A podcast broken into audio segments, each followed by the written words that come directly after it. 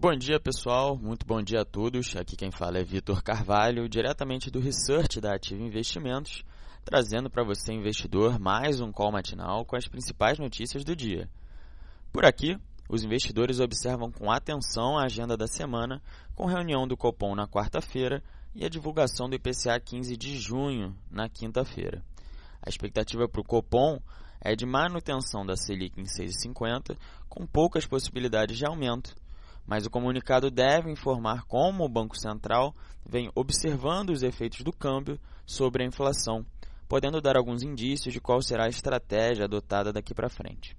Além disso, será enviado hoje ao STF um parecer do CAD, afirmando que o tabelamento do frete rodoviário, resultado do acordo feito pelo governo para encerrar a greve dos caminhoneiros, criaria uma espécie de cartel, prejudicando o mercado livre.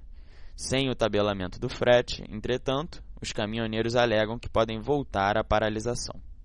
No cenário externo, diversos fatores movimentam a semana ao redor do mundo e devem manter o clima de cautela, que tem pressionado as principais bolsas e índices nos últimos dias.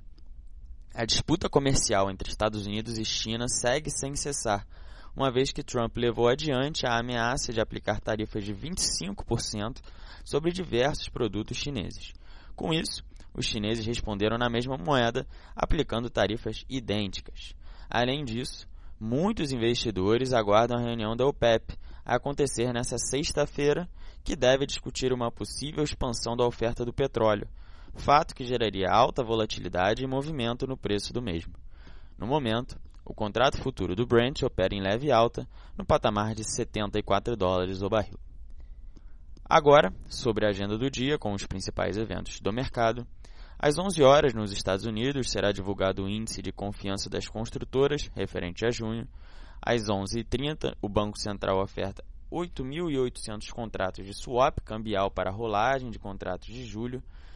Meio-dia, o LID, o Grupo de Líderes Empresariais, promove almoço debate com Eduardo Guardi, ministro da Fazenda. Às 14 horas, nos Estados Unidos, o presidente do Fed de Atlanta, Rafael Bostic, discursa no Rotary Club de Savannah com sessão de perguntas e respostas.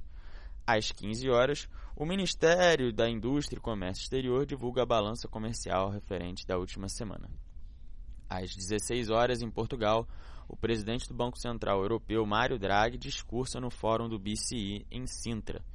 Às 17 horas, nos Estados Unidos, o presidente do Fed de Nova York, John Williams, discursa no primeiro evento no novo cargo.